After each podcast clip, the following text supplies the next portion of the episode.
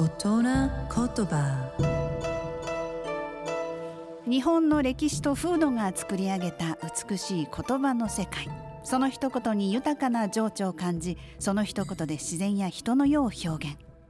創造と破壊を繰り返してきた言葉たちから毎週一つピックアップ。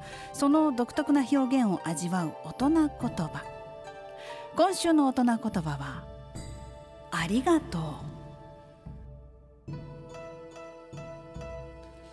ありがたしっていう形容詞の連用形であります。ありがたくが変化してありがとうになったと言われています。国語の授業みたいですね。このありがたしという言葉漢字で書いてみてもらえますか？そうです。あることが難しいと書きますよね。ということでえそんな簡単には起こらない。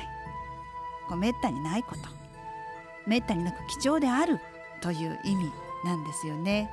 もともとは神や仏に対してのみ使われていた言葉でこう神が自分に力を貸してくれるっていうことはめったにないことありえないっていうことからありがとうっていう言葉にして神を称賛していたようです。でそれがまあ一般的なお礼の言葉として使われるようになったようなんですね。えー、ちなみに平安時代の枕草子では「ありがたきもの」と題して舅に褒められる嫁上司の悪口を言わない部下欠点のない人など存在しがたいものとして挙げられていました。